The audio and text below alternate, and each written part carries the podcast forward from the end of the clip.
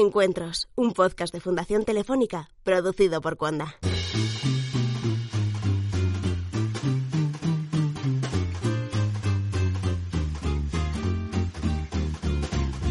Buenos días, buenas tardes o buenas noches. Hoy en Encuentros, el podcast que te acerca a los eventos del espacio Fundación Telefónica, te proponemos un trampantojo. Eso sí, se tratará, por las limitaciones obvias del sonido, de un trampantojo construido con palabras. Las palabras de dos escritores superdotados. La mexicana Valeria Luiselli, que viene a presentar su última novela, Desierto Sonoro, y su contertulio para la ocasión, el español Enrique Vilamatas. Valeria Luiselli es una figura esencial del panorama literario latinoamericano y estadounidense. Hoy presenta en este podcast Desierto Sonoro, novela publicada por la editorial Sexto Piso y que ha sido nominada al Booker Prize y al Woman's Prize for Fiction en el Reino Unido, además de haberse ganado el aplauso de la crítica mundial. A través de las páginas de Desierto Sonoro, la autora aborda nuevamente el tema de la crisis migratoria. Lo hace narrando un final inminente, el de una familia que está a punto de separarse y cuyos últimos momentos juntos serán obsesivamente documentados por el hijo mayor del matrimonio que quiere legar un recuerdo a su hermana pequeña, demasiado pequeña para recordarlo cuando crezca. El relato es también el de un país y un mundo que se derrumba, cual dice Luiselli, un glaciar víctima del calentamiento global. El diálogo entre Vilas Matas y Luiselli fue moderado por la periodista del diario ABC, Inés Martín Rodrigo. Encuentros, un podcast de Fundación Telefónica. Ser preocupado al gritar hacia el viento con todas mis fuerzas. ¡Mi sombrero! En ese momento sucedió. Grité la palabra sombrero y todos ustedes me miraron. Y después miraron hacia las montañas porque todos escuchamos de pronto ero, ero, ero, un sonido que venía de allá, mi voz rebotando en todas las rocas de la montaña en torno a nosotros, todas las rocas repitiendo ero, ero. Fue como un hechizo, un hechizo bueno, porque de repente el silencio que había entre nosotros se llenó de sonrisas y sentí la misma sensación en mi estómago que ahora sé que sentíamos todos cada vez que íbamos en las bicis a toda velocidad hacia la calle empinada y hacia el túnel y hacia el río. Y de repente papá gritó la palabra eco y mamá gritó eco y tú gritaste eco y a nuestro alrededor los ecos se multiplicaron, eco, eco, eco. E incluso yo grité eco y por primera vez oí mi propio eco diciendo eco que volvía a mí, que rebotaba de regreso a mí con claridad perfecta. Papá dejó su sándwich a un lado y gritó, Jerónimo. Y el eco dijo, ónimo, ónimo, ónimo. Mamá gritó, ¿me oyes? Y la montaña le regresó, oyes, oyes, oyes. Así que yo grité, soy pluma ligera. Y me devolvió, era, era, era. Y tú miraste a tu alrededor y parecías medio confundida y dijiste en voz muy baja, ¿pero dónde están? Luego nos pusimos de pie uno por uno, los cuatro descalzos, en la superficie de la roca plana y larga, y lo intentamos con distintas palabras, como Elvis, palabras como Memphis, como autopista y luna y botas, y hola, padre, lejos, diez años, cinco años, odio la papilla, montaña, río, chinga tu madre, la tuya, pompas, nalgas, pedo, aviones, binoculares, alien, adiós, te amo, yo a ti, a ti. Y luego yo grité, ¡aú! Y todos aullamos como una manada de lobos. Y luego papá lo intentó aplaudiendo con una mano contra su boca. Dijo, ¡uh! y todos los imitamos. Todos lo imitamos como una familia antigua y luego mamá aplaudió con ambas manos y los aplausos regresaron a nosotros. Clac, clac, clac. O más bien algo tipo tapa, tapa, tapa. Y cuando nos quedamos sin nada que gritar y sin aliento, nos sentamos de nuevo, todos salvo tú, que gritaste una última vez. Pero ¿dónde están? Tan, tan, tan. Y luego nos miraste de nuevo y dijiste, esta vez en un susurro, no los veo. ¿Dónde están? ¿Se están escondiendo? Papá y mamá te miraron algo confundidos y luego me miraron a mí, como esperando una traducción. Yo entendía tu pregunta perfectamente, así que se la expliqué. Yo era siempre el traductor entre tú y ellos, o entre ellos y nosotros. Dije, creo que piensa que hay alguien al otro lado de la montaña que nos responde.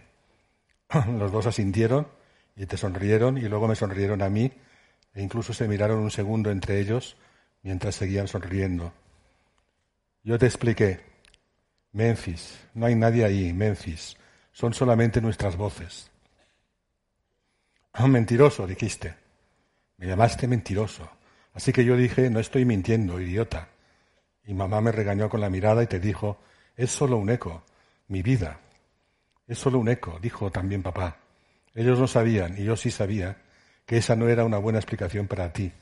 Así que dije, ¿te acuerdas de las pelotas que rebotan mucho y que sacamos de esa máquina en el restaurante donde luego tú lloraste? Sí, dijiste, lloré porque a ti te tocaban todas las pelotas de colores y a mí solo me salían los bichos de plástico.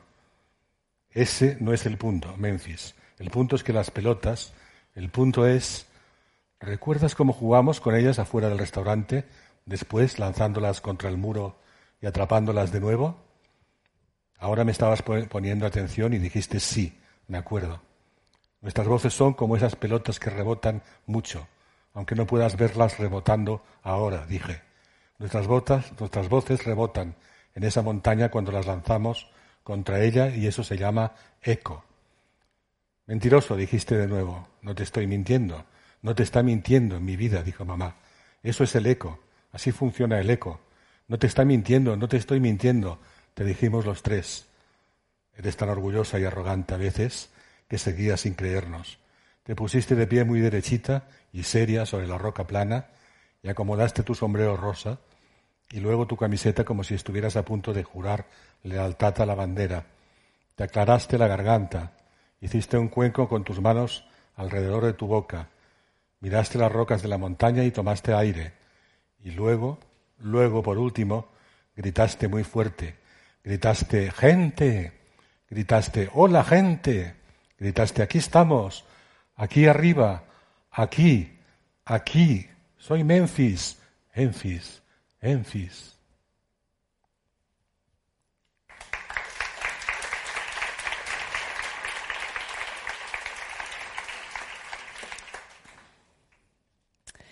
Bueno, buenas tardes eh, a todos. Eh, en primer lugar, gracias por acompañarnos en esta bochornosa tarde de, septiembre en, Madrid.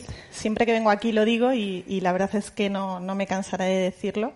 Es un lujo tener un espacio como, el que brinda eh, el espacio Fundación Telefónica para poder compartir cultura. Así que, bueno, gracias, gracias por el esfuerzo. Decía yo esta mañana en Twitter, eh, donde por cierto se puede seguir el evento, que también es emitido en streaming por la página web de la Fundación Telefónica. Decía yo esta mañana en Twitter eh, que, esta tarde, que ahora, me iba a sentir eh, muy pequeñita en este escenario, porque, porque iba a estar, estoy acompañada de dos grandes de la literatura, como son Valeria Luiselli y Enrique Vilamatas. Y no me equivocaba. La sombra del talento de, ambos es alargada y bueno, yo solo espero estar a la altura como testigo de, la conversación que ambos van a mantener. Y van a mantener una conversación a propósito de Desierto Sonoro, la última novela de, de Valeria, que tenemos la suerte de poder presentar aquí, aquí esta, esta tarde. Es la tercera novela de, Valeria y es también un, nuevo viaje que emprende en compañía de, unos devotos lectores a los que ella siempre se lo pone bastante difícil. Eh, algo que por otra parte comparte con, comparte con Enrique, ¿no? porque ambos son eh, escritores que son muy exigentes siempre con, sus lectores y mm, yo como lectora eh, reconozco que es de agradecer. Otra cosa que comparten Enrique y Valeria, Valeria y Enrique, es que ambos convierten la ficción, hacen de la ficción, de la escritura, de la literatura, un trampantojo, mostrándonos una realidad inventada, pero aparentemente real o no. volviendo a Desierto Sonoro, em, Desierto Sonoro es la crónica de un éxodo, la crónica de un exilio sentimental y geográfico eh, que indaga en las relaciones familiares, en las relaciones amorosas, para llegar a un único, a un único destino, la fragilidad de los sentimientos, de esa materia de la que estamos hechos y que nos convierte en seres tan vulnerables que necesitamos asirnos a algo, documentar nuestro paso por este lugar eh, llamado Tierra.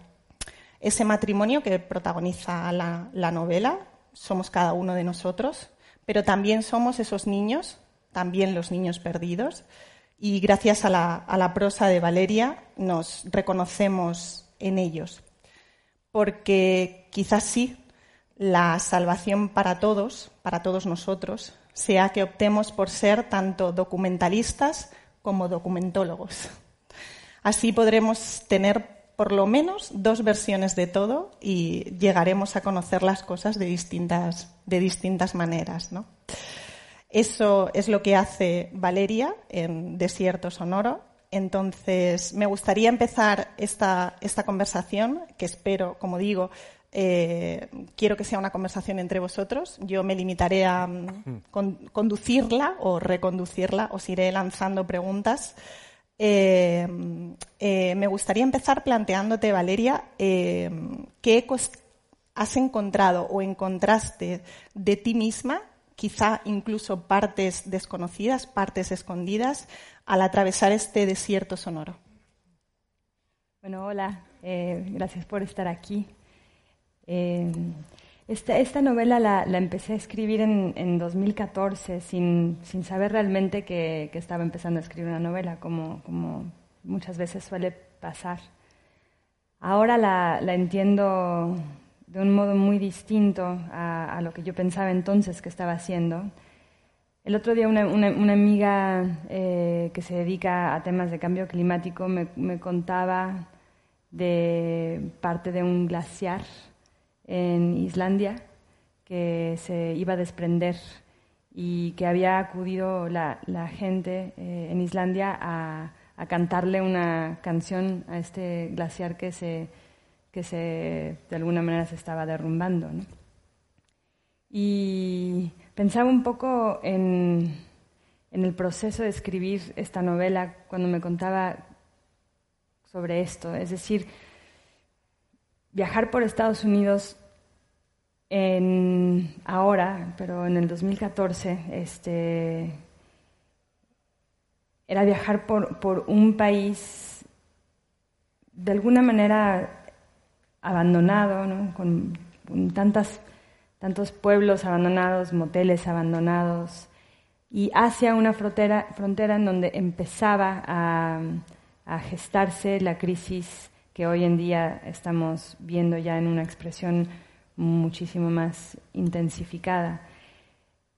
Era, en pocas palabras, como estar viendo un mundo que se derrumbaba en cámara lenta enfrente de mí, o así se sintió al menos escribir esta novela, ¿no? como estar documentando un mundo que se derrumba, eh, una realidad política que se derrumba y, también la historia de esta, de esta familia eh, que está eh, en un proceso de, de separación. Cada, cada, un, cada parte de la pareja, el padre, la madre, aporta un, un hijo a la familia es decir, el hijo eh, cuya voz escucharon en, voz de, Enrique ahorita, es hijo del padre y la niña eh, que llaman Memphis es hija biológica de la madre. Y los, estos dos personas, este padre y madre, están a punto realmente de, de, separarse y el niño sabe esto durante el viaje. Los niños se van dando cuenta de esto durante el viaje y el niño por culpa de un pediatra que les dijo que eh, los niños no tienen recuerdos antes de, que cumplan seis años realmente, el niño está convencido de esto, eh, decide documentar para su hermana eh, ese último viaje familiar porque la hermana tiene cinco, todavía no cumple seis, y dice, bueno, tú no te vas a acordar de nada, así que te voy a contar quiénes fuimos. Este, y documenta eh, minuciosamente, imaginativamente también, eh, eso que fue esa pequeña tribu, esa familia. Eh, en ese sentido, me resultaba, a medida que la iba leyendo, particularmente inquietante cómo, mm, cómo describes, o mejor dicho, cómo describe la narradora una de las la narradora protagonista, ese silencio que, se va ensanchando cada vez más entre, entre el matrimonio, entre la pareja eh, protagonista. Y eso me llevó a reflexionar que precisamente uno de los riesgos mm, del arte, de la creatividad, de la ficción, por tanto, es mm, que uno se puede llegar incluso a olvidar a olvidarse de, vivir la propia vida, ¿no? A concentrarse tanto en la, en la, intimidad de los, en la intimidad de los otros, en la intimidad de los personajes, en la realidad que creamos, que, se olvide uno de, uno mismo, ¿no? Enrique, ¿cómo se protege de eso el escritor? No tengo protección. Hablo como el niño de la, de la novela es que yo creo que el lenguaje es el que crea la realidad. No sé si me equivoco un poco. El lenguaje es precisamente el que crea la realidad. Y cuando hablamos en el terreno de la ficción literaria. Y por lo tanto, uno de los grandes aciertos del libro es, ah, que no es el primero que lo hace, pero que, que, que se apunta a esto que está muy bien, que es digamos, no, no, obedecer a la idea de lo verosímil necesariamente, ¿no? Claro, es la idea que yo planteaba del trampantojo, ¿no? Una de las cosas que te dicen siempre, has de ser verosímil. Una cosa es que el lector crea lo que tú digas y la otra es que eso sea o no verosímil. El ejemplo más, más obvio me viene es el de la metamorfosis de Kafka, es decir, si tú te crees que se ha convertido o no en, en el animal aquel, eh, bien, y si no te lo crees, cierras el libro y no pasa nada. Pero si lo crees, que es muy factible, porque muchas personas se han sentido así en, alguna ocasión, estamos entrando en un territorio creado por el lenguaje, que se aproxima muchísimas veces más a la verdad que la, que la novela clásica, lo que entendemos por novela convencional, ah, que se repite constantemente con la misma estructura y además con tomando la seguridad siempre de un cierre a las historias.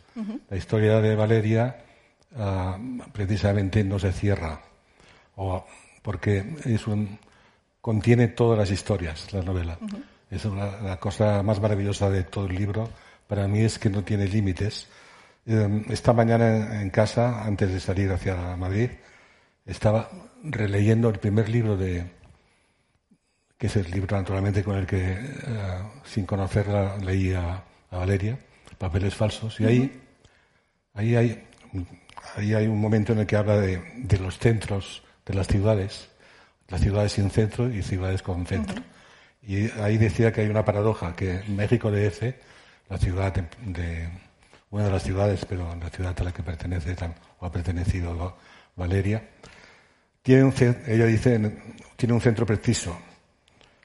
La, confianza que creó aquel centro fue lo que permitió a la ciudad expandirse indefinidamente hasta desbordarse.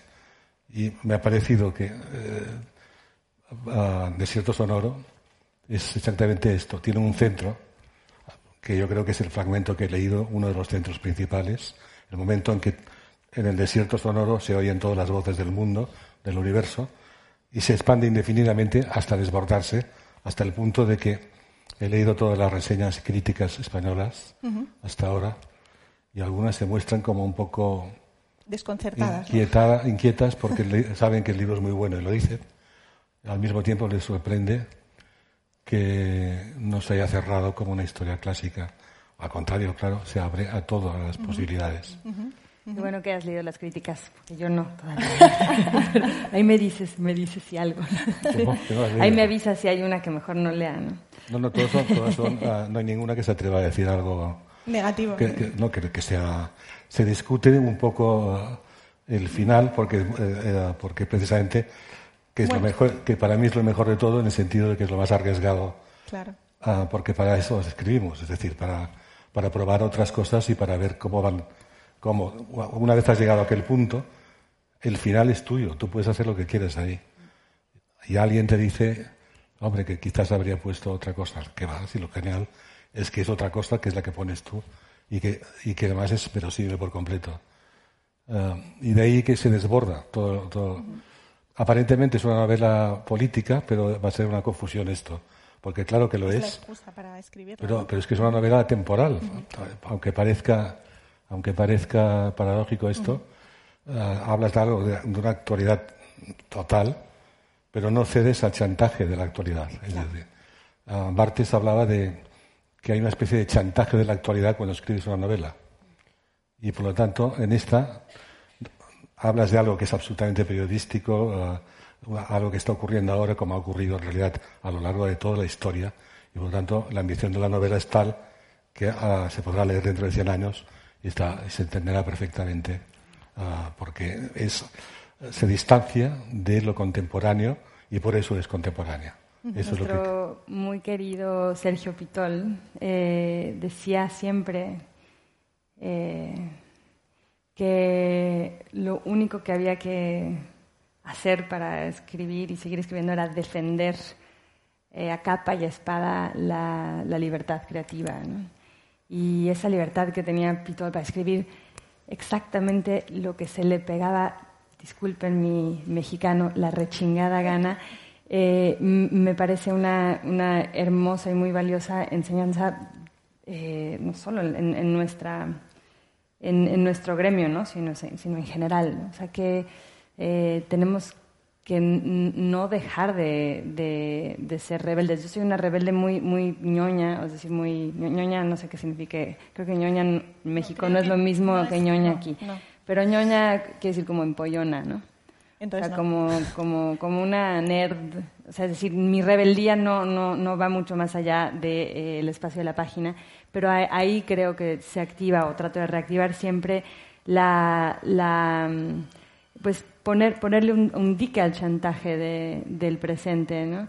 Y, y en la novela me, me interesaba mucho pensar en, en, la, en la imaginación infantil como un dique también, ¿no? como la imaginación infantil como un, un dique al muy brutal y violento mundo de, de los adultos. o sea, es una novela fundamentalmente sobre, sobre cómo articulamos el presente, sobre todo cuando el presente parece que se nos está eh, desmoronando, cómo documentamos la violencia política que nos circunda, cómo la articulamos y cómo legamos esa articulación del mundo a las generaciones más chicas, pero luego cómo esas generaciones eh, rearticulan eh, la historia para nosotros, recrean el mundo con el lenguaje y nos devuelven una narrativa más, más lúcida y, con más libertad, escrita con más libertad. no, lo, no lo habíamos hablado nunca porque tampoco hemos hablado mucho, ¿no? Y sin embargo, coincido contigo exactamente lo que has dicho de Pitol, porque pensé, bueno, porque yo recuerdo en concreto siempre una mañana, eh, no sé dónde fue, creo que en Toulouse, en un homenaje a Sergio Pitol de la universidad, a la que acudí pues con sueño y pensando, bueno, una hora de conferencia, y era una conferencia de Pitol, pero pensé una hora de conferencia y tal. Y hablaba de Cervantes, que también pensé, vaya, bueno, en fin. y, y Claro, la conferencia, cuando la terminó, me di cuenta de que había dicho precisamente, a lo largo de una hora, lo que acabas de contar ahora. Es decir, que la base, el secreto evidente de, la literatura de, Quijote era la libertad máxima, claro. Y que no había otro mensaje, era este el único. Me quedé con, esa palabra y me di cuenta de que a partir de entonces ah, me acuerdo de que tardé un poco en acostumbrarme a esa idea, porque la, articulaba de otra manera. Decía, cuando escribo un artículo para el periódico, me veo sometido a la realidad. No puedo decir que Jordi Pujol es rubio, por ejemplo, si es moreno, ¿no? Ah, pero cuando me llega el momento de la novela, me siento feliz porque puedo hacer lo que quiera. Y, fui llegando a esta, a esta idea, no porque estuviera sujeto al periódico cuando escribía, sino porque en realidad estaba descubriendo que por fin tenía que saber que si estaba en esto era para hacer exactamente lo que yo quería hacer, para rendir cuentas únicamente a un lector, a un lector del presente, del pasado y del futuro, a un solo lector que sería yo mismo en el tiempo, porque si no, ¿a, dónde voy a parar? ¿A quién quiero dirigirme? Bueno, pues esto. Teniendo en cuenta eso, eh, la libertad que defendía eh, Pitol y teniendo en cuenta también lo que tú acabas de decir, Enrique, el no someterse, no someterse al chantaje de, de la realidad, ¿cómo puede lograr un escritor articular el valor de lo real? Sin renunciar a, esa libertad y sin caer también en el chantaje de, la realidad. Buscando la verdad a través de la ficción. Siempre me ha parecido que es la única fórmula. Los grandes escritores, eh, para mí, Cervantes, Kafka, Beckett, eh, estaban anegados hasta el cuello de, ficción, pero lo que hacían era buscar la verdad. Mientras que otro tipo de escritor eh, obedece a unas convenciones del lenguaje ya establecidas. ¿Estás de acuerdo, Valeria? Sí, estoy de acuerdo. Y fue una pregunta que me, tuve que hacer de muchas maneras mientras escribía el libro, porque eh, después de, viajar a, la frontera en 2014, que fue el año en que, en que comenzó, por lo menos nominalmente, la crisis eh, migratoria que sigue hoy, hoy en día ocurriendo. Eh, después de ese viaje yo volví a Nueva York y me, integré a un grupo de personas en las cortes de migración para traducir testimonios eh, de, de, niños del español al inglés para con la traducción de sus testimonios poder encontrar abogados que los defendiesen de una orden de deportación. Fue un trabajo que hice un tiempo mientras seguía tratando de escribir la novela. Y en algún momento pues empecé a, negar la, novela en, en, realidad mal digerida, a negarla en, mis propias este, emociones confusas, eh, mi propia rabia y frustración contra el sistema migratorio. Y empecé a pensar en la novela como un instrumento político, como un medio para un fin, es decir, sin ninguna libertad creativa realmente.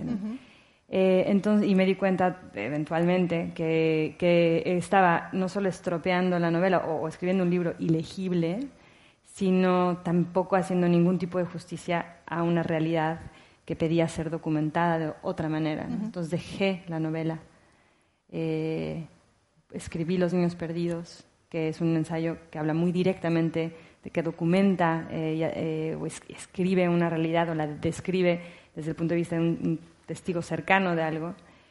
Y solo entonces pude volver a la novela, no sintiendo que la novela tenía que ser un martillo para pegarnos en la cabeza, sino eh, una novela, es decir, algo, una, bestia que respira con pulmones ficcionales, por decirlo de un modo.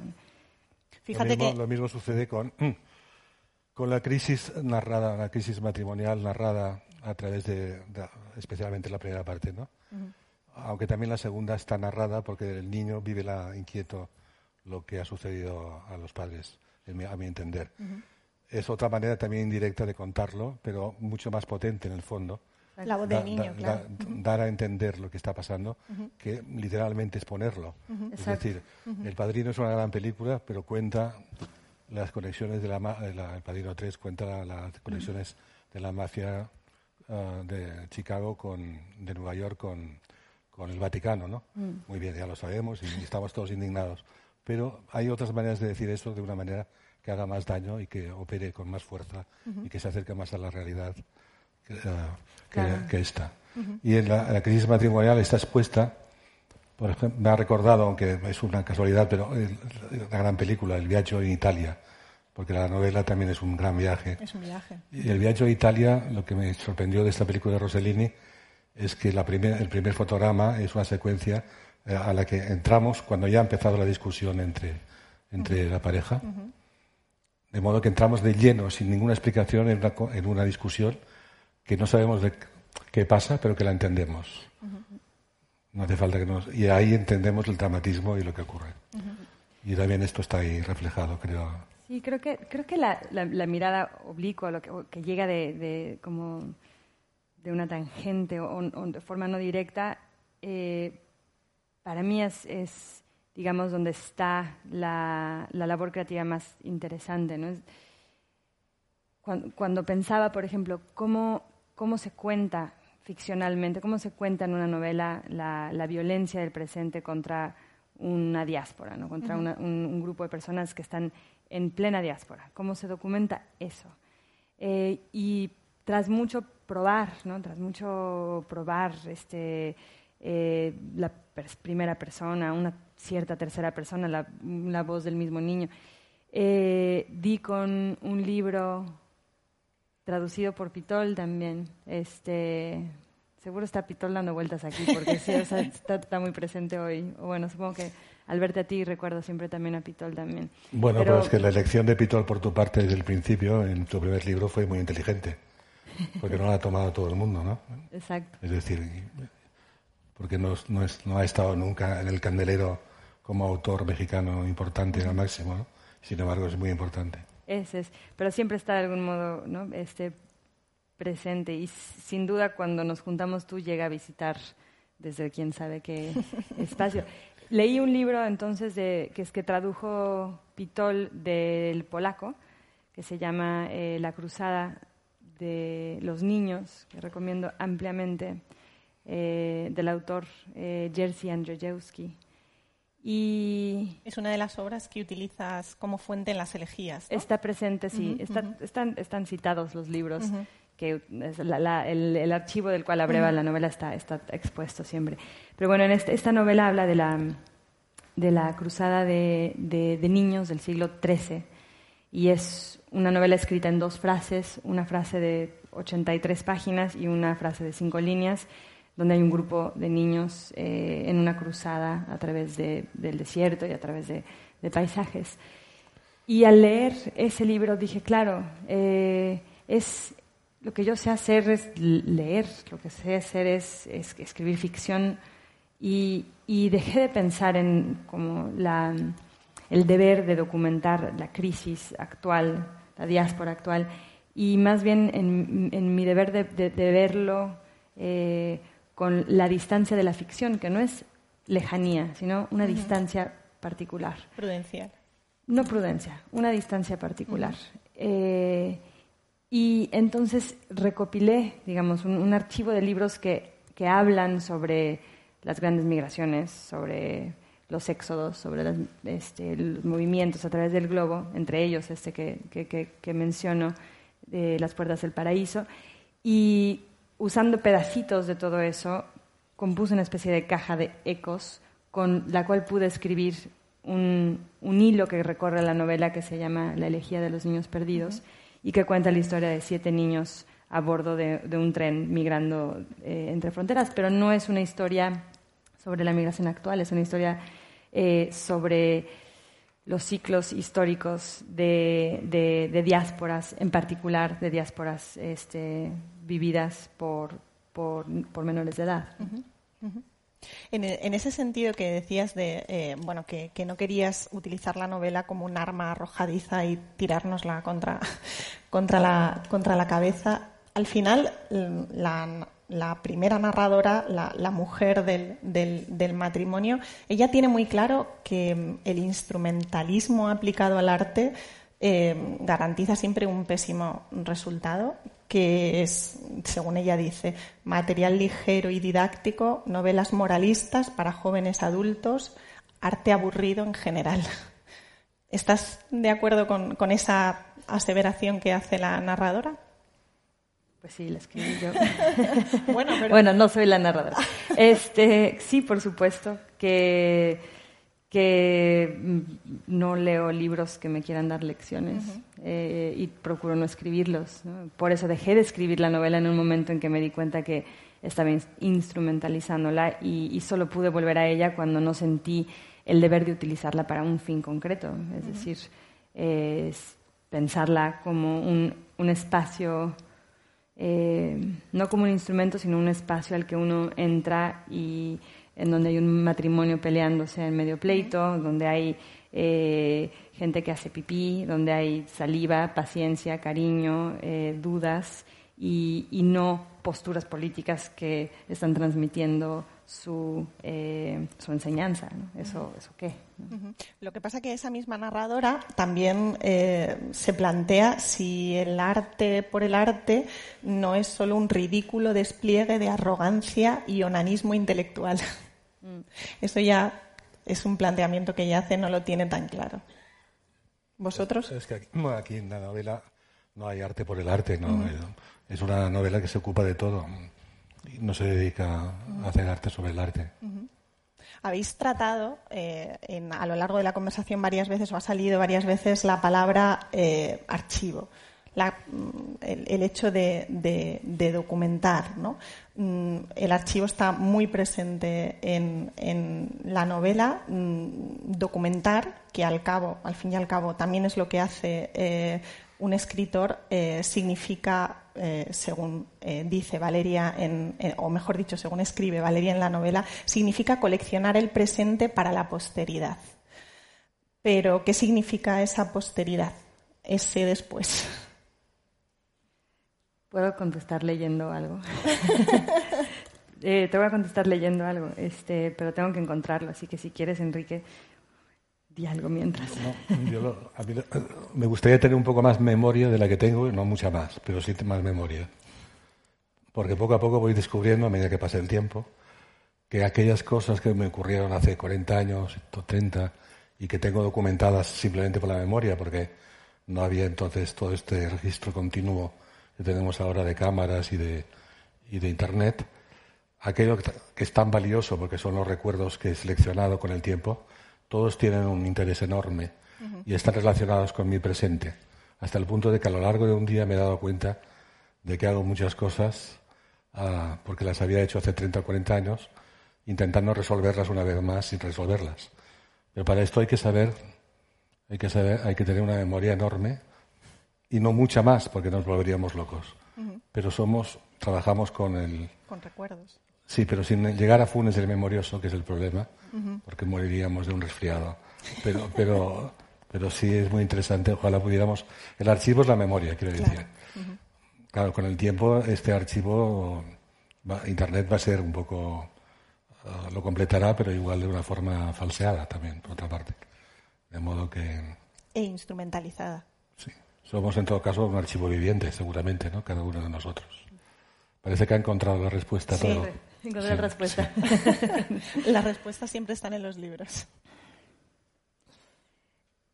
Dice, le pregunta el, niño a la madre, entonces, ma, ¿qué quiere decir exactamente documentar las cosas? Documentar significa simplemente coleccionar el presente para la posteridad. ¿Posteridad? O sea, para después. Ya no estoy segura, sin embargo, de lo que ese después significa. Algo cambió en el mundo. Hace no mucho algo cambió y lo sabemos. No sabemos cómo explicarlo todavía, pero creo que todos podemos sentirlo en algún lugar hondo de nuestras vísceras o en nuestros circuitos neuronales. Experimentamos el tiempo de manera distinta. Nadie ha logrado captar realmente lo que sucede ni por qué. Tal vez es solo que sentimos la ausencia de futuro, porque el presente se ha vuelto demasiado abrumador y por tanto se nos ha hecho imposible imaginar un futuro. Y sin futuro, el tiempo se percibe nada más como una acumulación, una acumulación de meses, días, desastres naturales, series de televisión, atentados terroristas, divorcios, migraciones masivas, cumpleaños, fotografías, amaneceres. No hemos entendido la forma exacta en la que ahora se experimenta el tiempo. Y quizás la frustración del niño al no saber qué fotografiar o cómo encuadrar y enfocar las cosas que observa desde el coche mientras atravesamos este paisaje extraño, sea un signo de cómo nuestras maneras de documentar el mundo resultan insuficientes. Tal vez si encontramos una nueva manera de documentarlo, empezaremos a entender esta nueva forma de experimentar el tiempo y el espacio. Las novelas y las películas no logran captarlo del todo, tampoco el periodismo, la fotografía, la danza, la pintura, el teatro no lo captan. La biología molecular y la física cuántica tampoco, desde luego. No hemos entendido cómo es que existe el tiempo y el espacio en nuestros días, cómo los experimentamos realmente. Y hasta que encontremos una forma de documentarlos, no los entenderemos. Le digo al niño, solo tienes que encontrar tu propia forma de entender el espacio para que el resto de nosotros no nos sintamos tan perdidos en el tiempo. Bueno, ma, ok, dice el niño, pero ¿cuánto falta para la próxima parada? un poco sería construir lo negativo, porque lo positivo, decía Kafka, nos ha sido dado. Si lo positivo nos ha sido dado, Pero lo negativo es lo que, está, lo que ha de construir el, el lenguaje a través de la ficción, por ejemplo. Y llegar a, a, esa zona uh, no conocida. Uh, y el único camino que conozco es este. Tengo aquí una frase de Marguerite Duras que, que estaba pensada para leértela, porque encaja muy bien con el libro. Dice, brutal, así me lo parece, brutal. Estaba obsesionada en escribir porque creía que podía alcanzar, más allá de las palabras, otra realidad indecible. A ese modo de ver la literatura lo llamaba, María Duras lo llamaba la aproximación de la sombra interna, que era donde situaba, decía, los archivos de su propio ser. Esto encaja perfectamente con tu trabajo. Um, la, aproximación a la sombra interna es este negativo, que antes estaba en el cine, por ejemplo, y ahora ha desaparecido. Y Godard se ha quejado, ¿no? Porque ha dicho, bueno, ¿qué haremos si solo tenemos el positivo de las películas? Nos falta el negativo, construirlo además. Y es lo único apasionante de la literatura, es, a través del lenguaje acercarse a algo que no conocemos. De alguna forma creo que ahí está.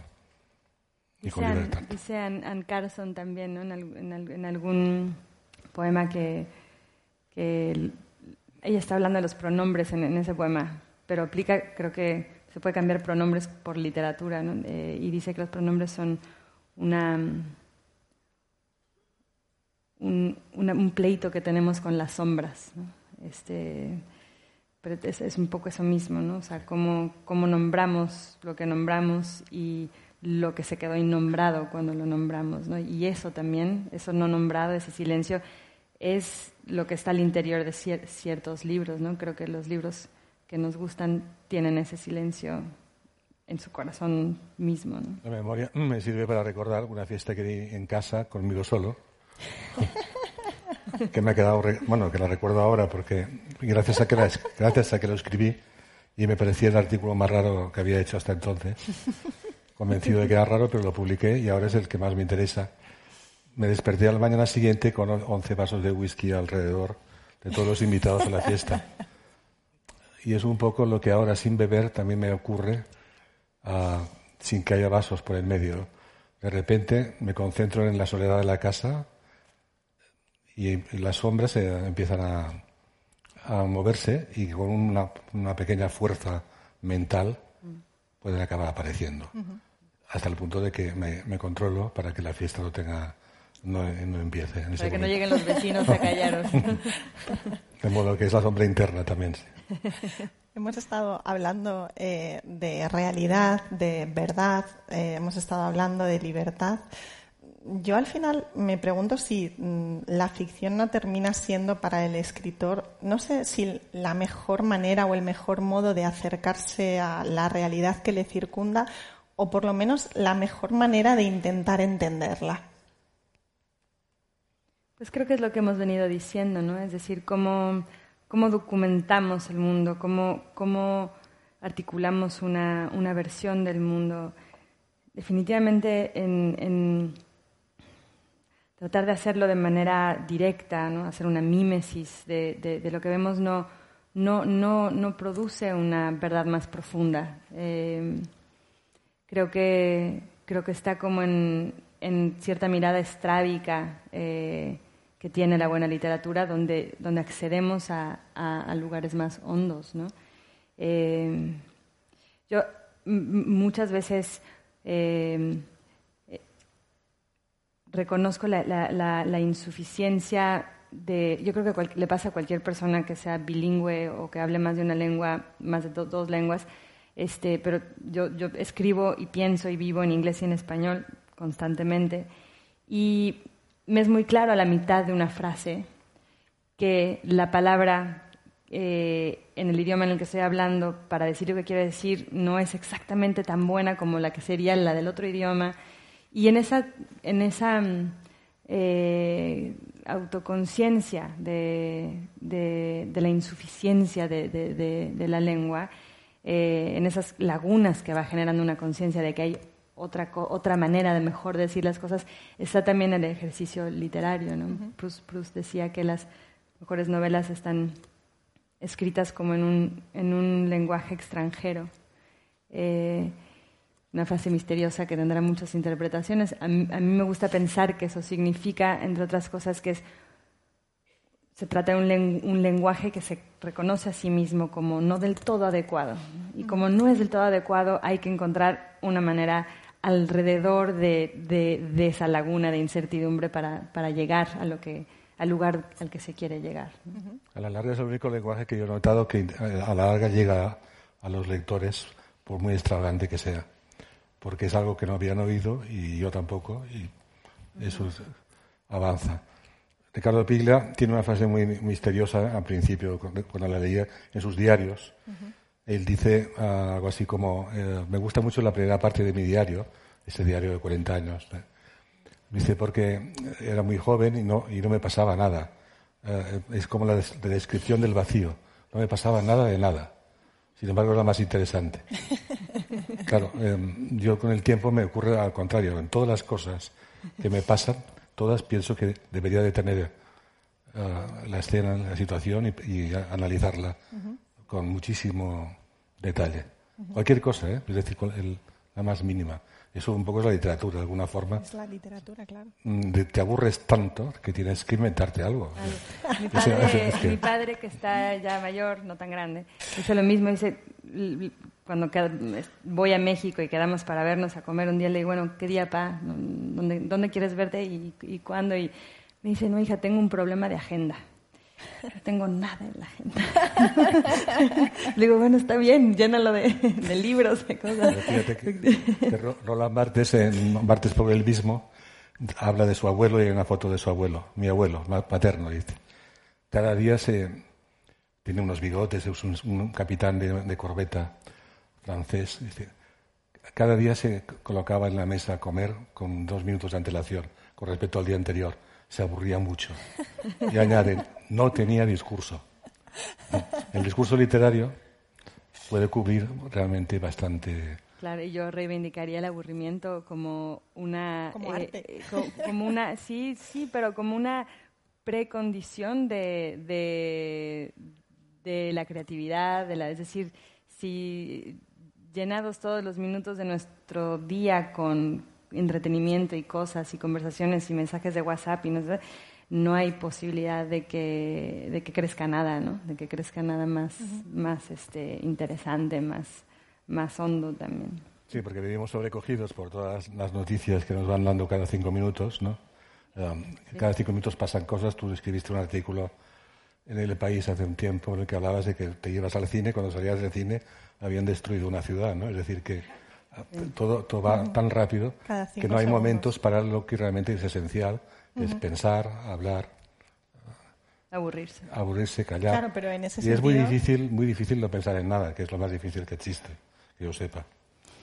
Hasta que estés muerto, ¿no? Y supongo que ahí. Ah, son, tiempos que uno esté muerto. Son tiempos difíciles, ¿no? Para, para, son tiempos difíciles para la creación, desde ese, en ese sentido, ¿no? O sea, cuando ni, no ni siquiera hay tiempo para el aburrimiento, que como tú bien dices, mm. es la precondición o la condición para, el, para la creación.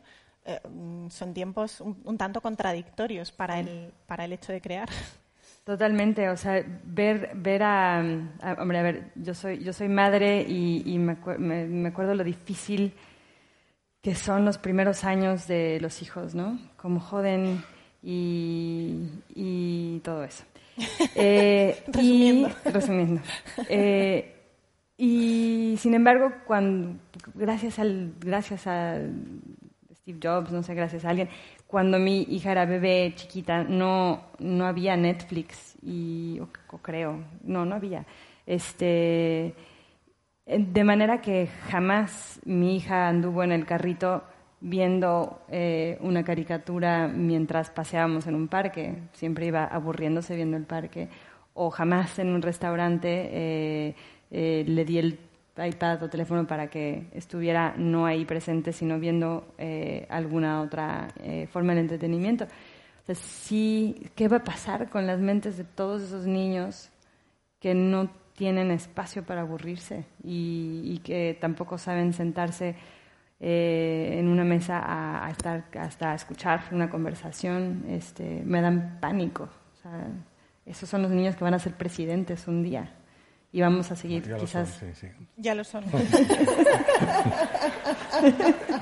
Hacemos una, confes- una confesión a la o a lo actual- mejor incluso les mejoran. a los actuales, digo. una confesión a la actualidad, ¿no? No sé, me dan pavor. A lo mejor les mejoran. En fin, es eso que decías, ¿no? También tú en, en la novela, que si llegarán nuestros hijos o las generaciones futuras a, a perdonarnos por todas nuestras decisiones también, ¿no? O sea, como ese momento en el que eh, llega la narradora eh, a, a ese reconocimiento de, de- de- de lo que hizo su madre, ¿no? De, de- de- a ese conocer de nuevo como un eco que trae consigo aceptación, ¿no? Es, esa relación entre padres e hijos, entre madres e hijos. También yo creo que eh, hay una reflexión muy profunda alrededor de eso en la, en la novela, ¿no? Sí, es, es, es una novela, entre otras cosas, sobre, sobre la forma intergeneracional de, de ir construyendo eh, pues las leyendas fundacionales del pequeño círculo de la familia, ¿no? el léxico familiar, pero también, eh, digamos, los, los mitos fundacionales que, que son parte de nuestro imaginario colectivo como sociedad ¿no? y, que, y, que, y que sirven pues como único puente y vínculo posible entre nosotros. O sea, lo que, lo que hay entre eh, nuestras mentes aquí y con ustedes son estas palabras que digo, estas palabras que dicen, estas palabras que piensan ustedes y que dirán a otros. O sea, se teje con, con eso la relación entre las personas. ¿no? Es lo Ese que mundo tenemos. de bullicio de los niños ya estaba en el segundo libro de Valeria, sobre todo, en Los Ingrávidos, un, un libro que me fascinó, donde habían dos planos, si, si no me equivoco, que se conjugaban muy distintos. Uno era la vida cotidiana de una mujer, ah, una ama de casa, por llamarla de alguna manera, junto con la historia del subterráneo, del metro, del subway, en la que aparecía un, un poeta, ah, no recuerdo el nombre. Gilberto Gilberto Owen. Owen, sí. Ah, eran dos planos distintos y se conjugaban perfectamente y estaba el, el- el bullicio de la vida cotidiana también muy bien narrada. Un amigo mío, que no voy a decir quién es, pero ah, que es partidario del realismo más acérrimo en todos los sentidos, me dijo, la parte interesante es la de la casa. Digo, hombre, pero es que sí, la parte de la casa, ah, sin, sin los fantasmas del metro, ya es otra historia, ¿no? La gracia está en la unión de estas dos cosas. Esto se producía ya en los ingrávidos. Otra cosa que tiene eh, la novela, bueno, decía antes Enrique en el, eh, en el previo que, que un buen libro se puede comentar por, por, por todos los sitios, ¿no? Era lo que, lo que decías antes y a, a Desierto Sonoro le pasa eso. Pero también eh, Desierto Sonoro es la prueba evidente de que en la literatura mm, no solo se puede, sino que se debe dialogar con distintos textos. Es algo que tú haces y mm, mm, eh, incluso otras fuentes que no son necesariamente eh, mm, textuales, ¿no? Hasta alcanzar ese, ese mm, diálogo, ¿no? Esa intertextualidad. Mm, ¿Cómo se llega a concebir esa narrativa polifónica? Bueno, todos mis libros creo que son, son así, ¿no? Son, yo parto siempre de, de un diálogo con los muertos, por decirlo de alguna manera, este, eh, que obedezca. Este, es decir, la presencia, la- la- las, fiestas de, una persona y sombras de, Enrique las, las, las entiendo muy bien, ¿no? Son, exactamente eh, las, noches en que me siento a escribir, es decir, hay, siempre una compañía de otras voces y, y- y cuando, cuando, cuando yo llego a un, a un a un hueco, a un no saber cómo decir lo que quiero decir, aunque tengo claramente la sensación de lo que necesito decir, lo, lo que hago es levantarme y, y dar vueltas este, por las estanterías de, de- de- de mi casa, donde están libros que recuerdo, que conozco, este, ecos de cosas, y, y- y- y en, esa, en esa fiesta, digamos, con otras voces surge, surge lo, que, lo, que, lo que escribo. ¿no?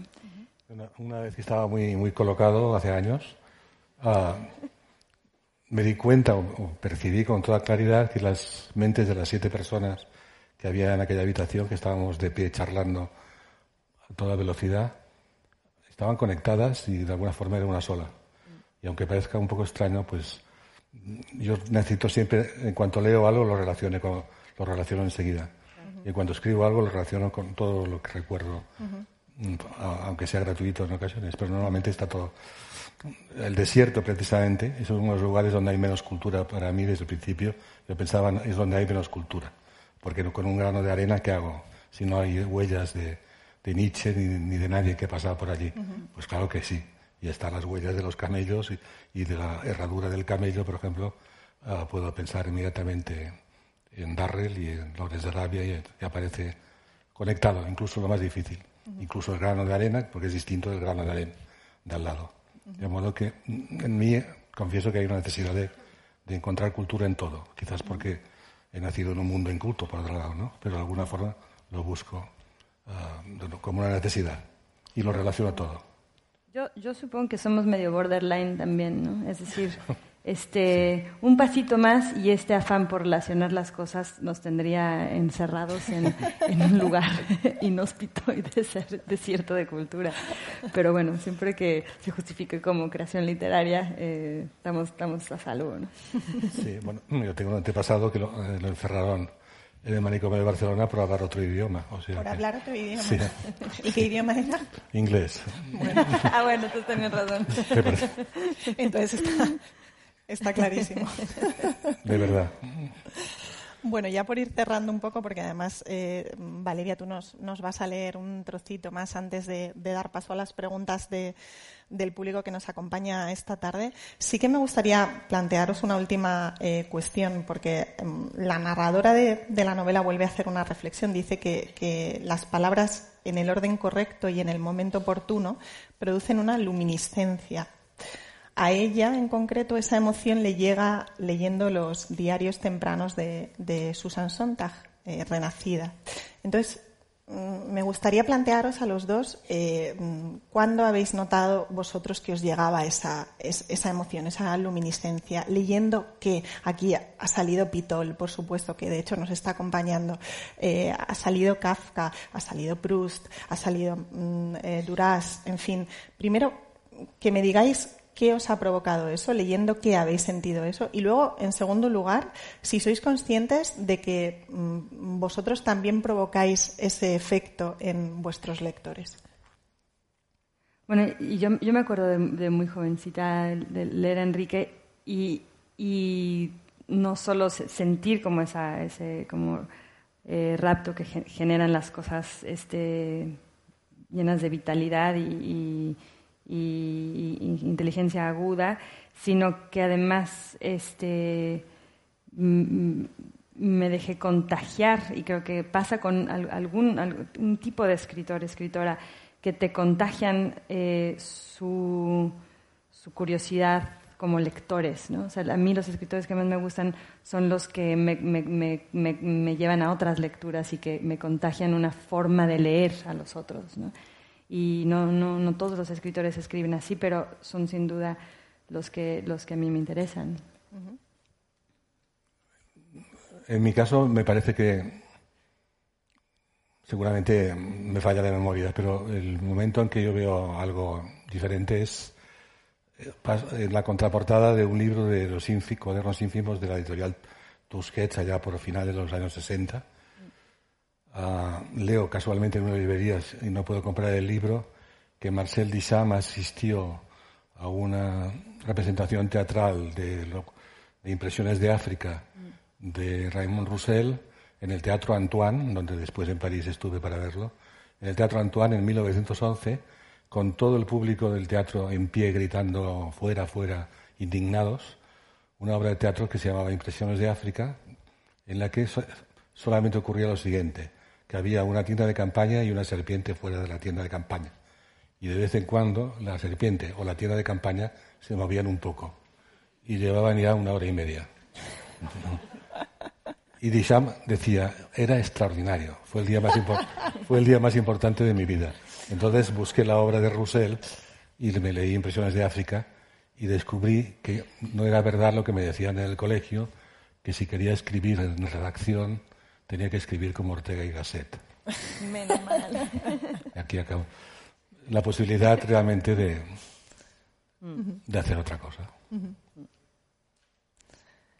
Eh, bueno, Valeria, nos vas a leer un trocito más de Desierto Sonoro y bueno, cuando termine Valeria este último, esta última lectura, pues daremos paso a una cortita ronda de preguntas cortitas y luego además Valeria firmará libros allá afuera, o sea que nos disponemos a ello.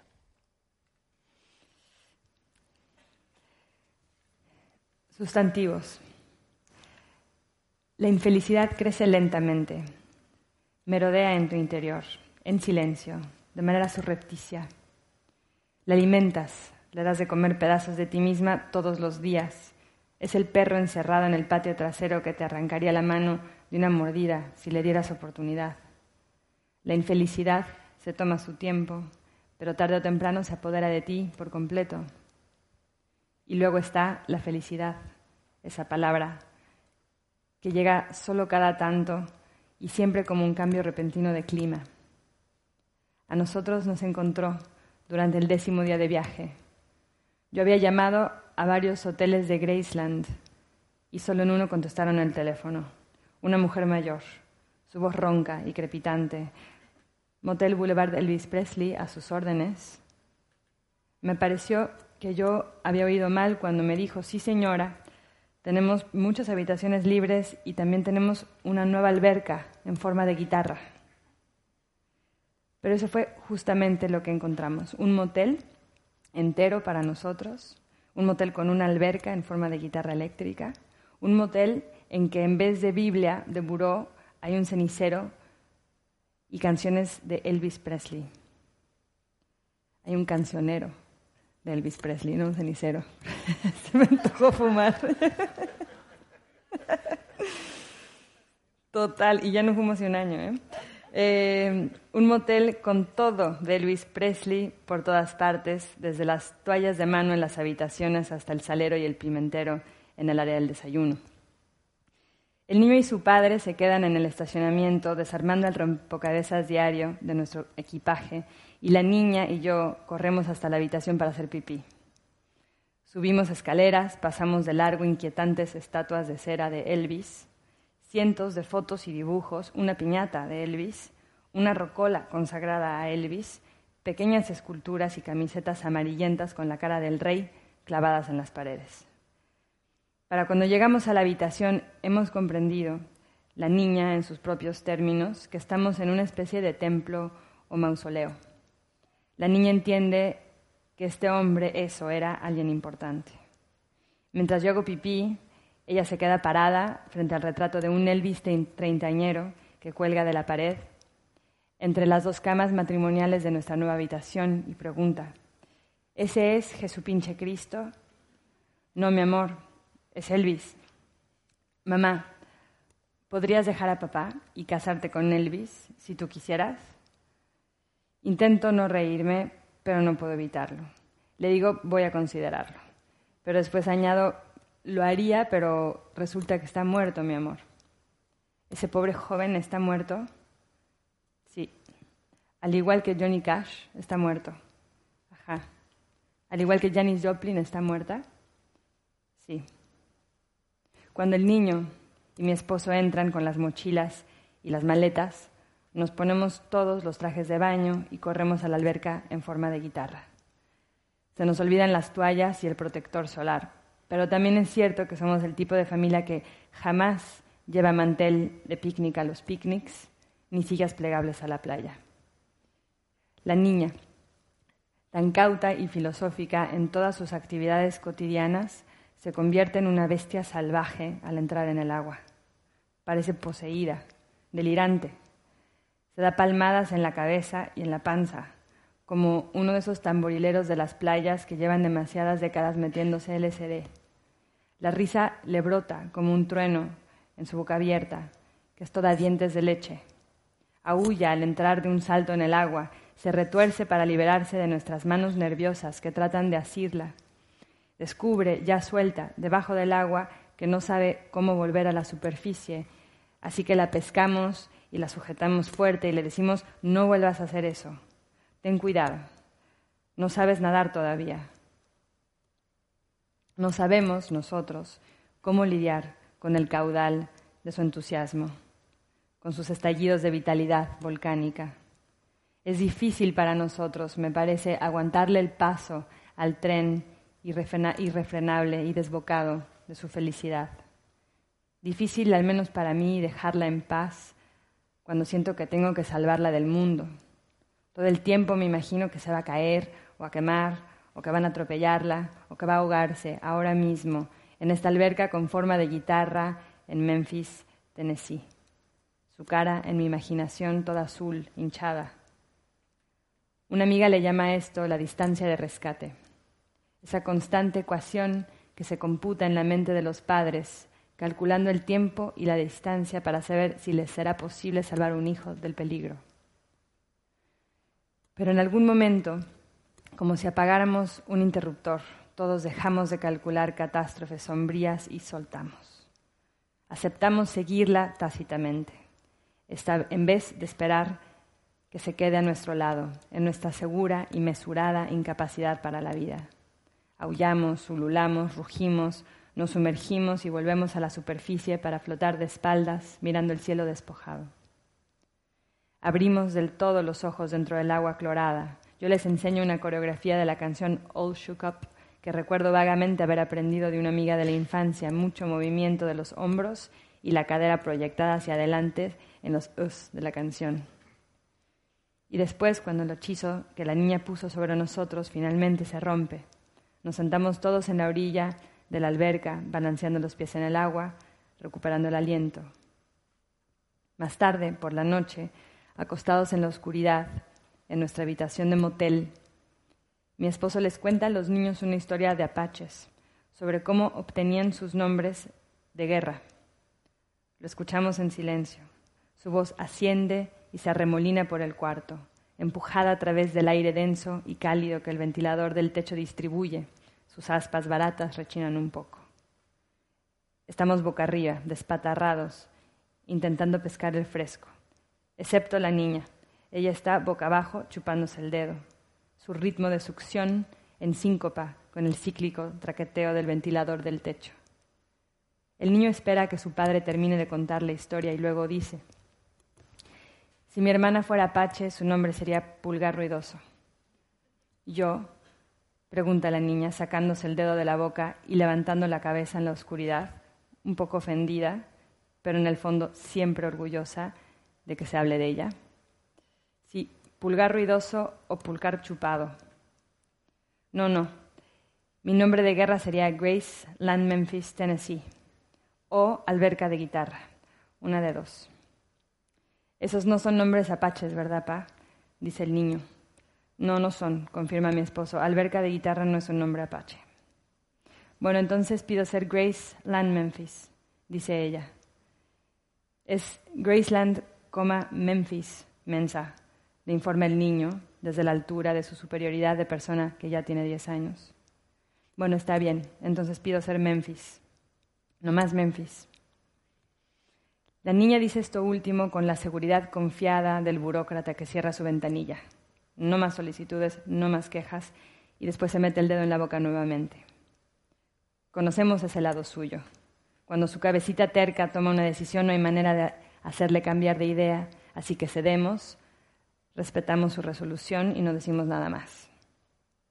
¿Y tú cómo te llamarías? Le pregunto al niño. ¿Yo? Él sería pluma ligera, sugiere su padre, sin dudarlo. Sí, eso, pluma ligera. ¿Y mamá? ¿Cómo se llamaría ella? Pregunta el niño. Mi esposo se toma su tiempo para pensarlo y por último dice, ella sería flecha suertuda. Me gusta el nombre, así que sonrío con aceptación, o tal vez con gratitud. Es la primera vez que le sonrío a mi esposo en varios días, incluso semanas. Pero él no puede verme la sonrisa porque la habitación está a oscuras y sus ojos, en cualquier caso, probablemente cerrados. Le pregunto, ¿Y tú cuál sería tu nombre? La niña interviene, sin sacarse el dedo de la boca, balbuceando, ceseando y susurrando las palabras. Papá es el Elvis o el Jesupinche Cristo, uno de dos. Mi esposo y yo nos reímos y el niño la regaña. Te vas a ir al infierno si sigues diciendo esa palabra. Probablemente la regaña más por nuestra risa aprobatoria que por el contenido de su declaración. Ella, en todo caso, no tiene ni idea de por qué habrían de censurarla. Entonces, sacándose el dedo de la boca, pregunta, ¿quién es tu guerrero apache favorito, pa? ¿Jerónimo? No, mi favorito es el jefe Cochís. Entonces puede ser papá Cochís, dice ella, como si le tendiera un regalo. Papá Cochís, murmura mi esposo. Y lenta y suavemente nos quedamos dormidos, abrazando nuestros nuevos nombres, con el ventilador de techo rebanando el denso aire de la habitación, haciéndolo girar más ligero.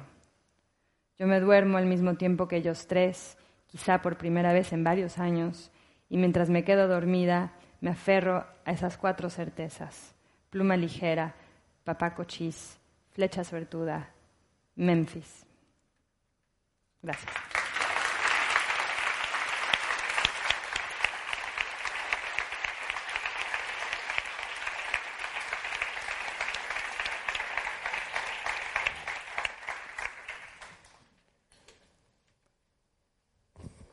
Bueno, pues eh, ahora no sé si hay alguna pregunta entre el público.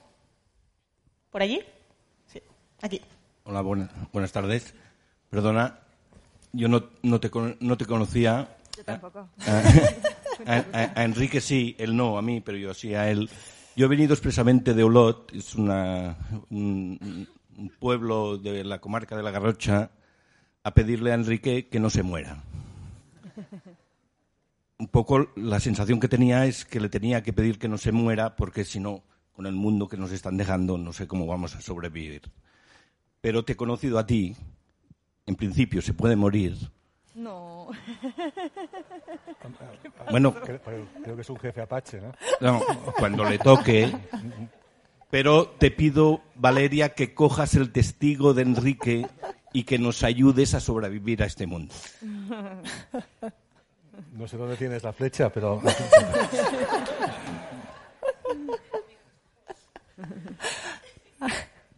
bueno, ¿alguna otra pregunta, intervención? Eh, flecha. Allí. No sé si podéis acercar el micrófono. Eh, hola. Ah, perdón. Hola, ¿qué tal? Eh, una cosa que me ha llamado la atención cuando estaba hablando antes Valeria y ha citado directamente a Proust y ha dicho que siempre se escribe en, un idioma desconocido y demás.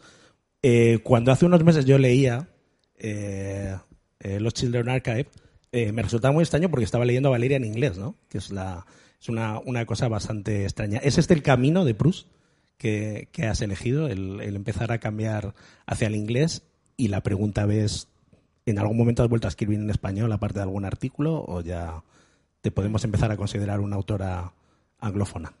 Una traidora a la Virgen de Guadalupe, la madre patria, mi lengua madre, los, los sextos pisos, mis, mis editores, la parte mexicana de ellos, que son recalcitrantemente nacionalistas, este, cuando les pedí que me, que me ayudaran a encontrar un traductor, no para este libro, sino para eh, Los Niños Perdidos, el libro anterior, eh, me dijeron, bueno, cuando vengas a México hablamos, nos sentamos, tenemos una reunión y, discutimos esto y decidimos.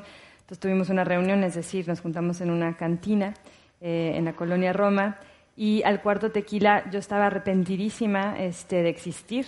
Eh, sabiendo que era una, una traidora a, mi madre, a mi lengua materna, a mi ciudad, y, y acepté y firmé una servilleta comprometiéndome a yo misma reescribir en español todo lo que os hace escribir en la lengua del imperio. Eh, y bueno, eh, cumplí, cumplí mi palabra con los, con los niños perdidos y yo reescribí el libro, pero pues de cierto sonoro eh, lo tradujo excelentemente Daniel Saldaña París y yo eh, co-traduje partes, este, había escrito algunas partes en español también, entonces encontramos una manera de, hacer una urdimbre conjunta. Eh, y lo siguiente que escriba, no tengo la menor idea en qué idioma lo voy a escribir porque nunca lo sé antes de empezar un proyecto.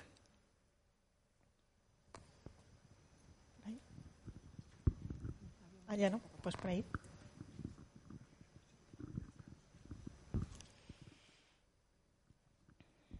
Muchas gracias por esta charla que ha sido muy interesante y muy fructífera. Tengo tres preguntas que voy a lanzar a Valeria Luiselli y ella que decida cuál de ellas preguntar.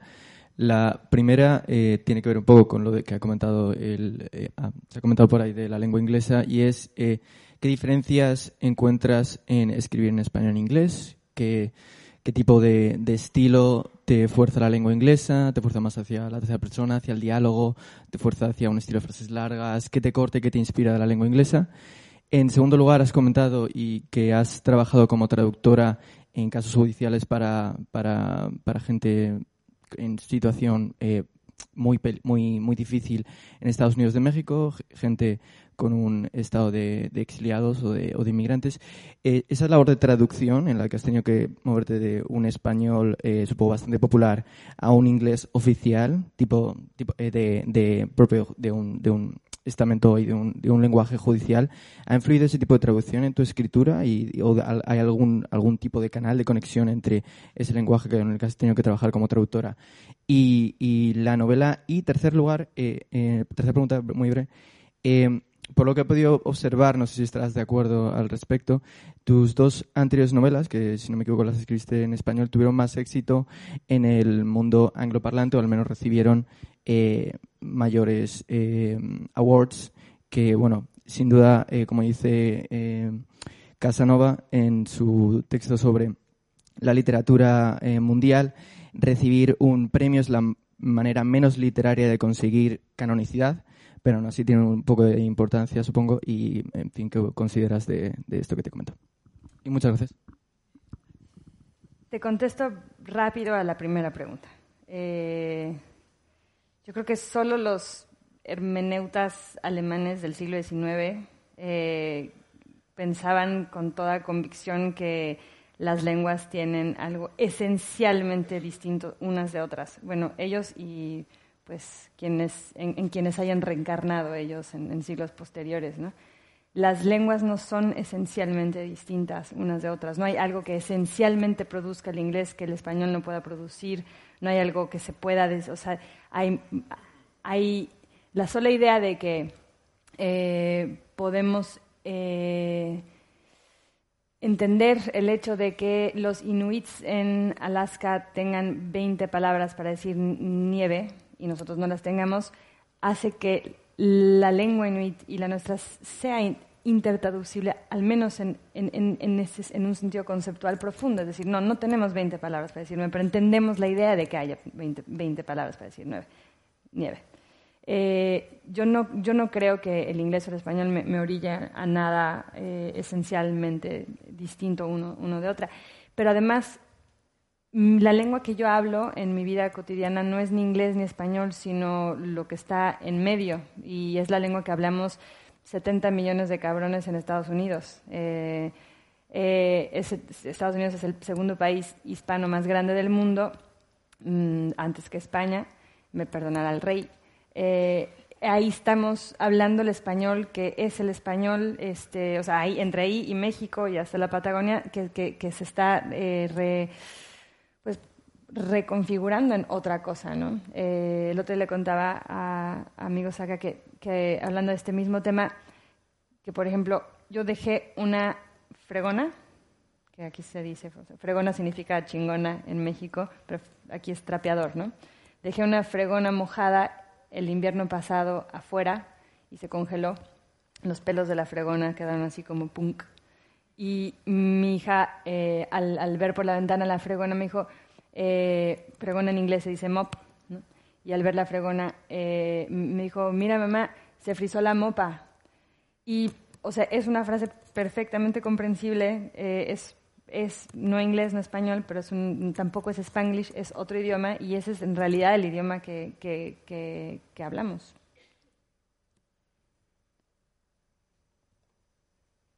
No sé si hay alguna otra pregunta que sería la última, porque llevamos justos de tiempo. Eh, hola, buenas, buenas noches ya.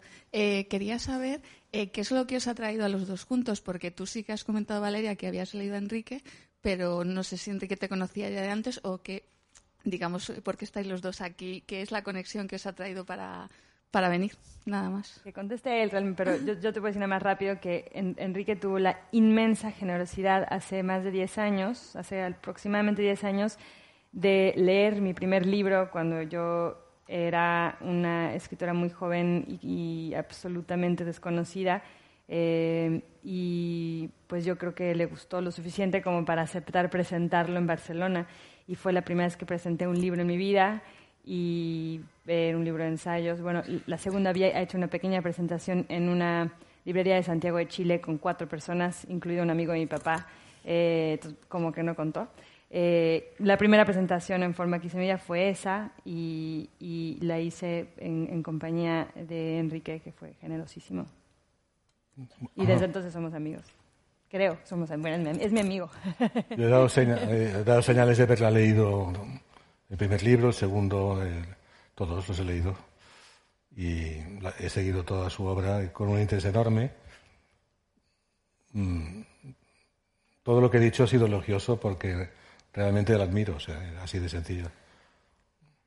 Yo es que como no os conocía a los dos, pues quería saber cuál era, pero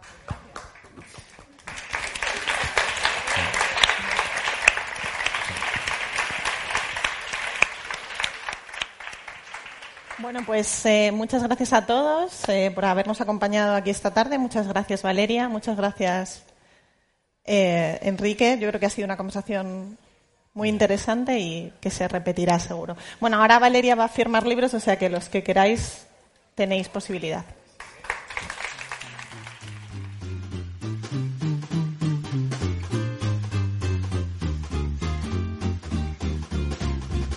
Y hasta aquí nuestro episodio de hoy. Nos escuchamos en el próximo y nos leemos en las redes sociales del espacio y de la Fundación. Encuentros, un podcast de Fundación Telefónica producido por Cuanda.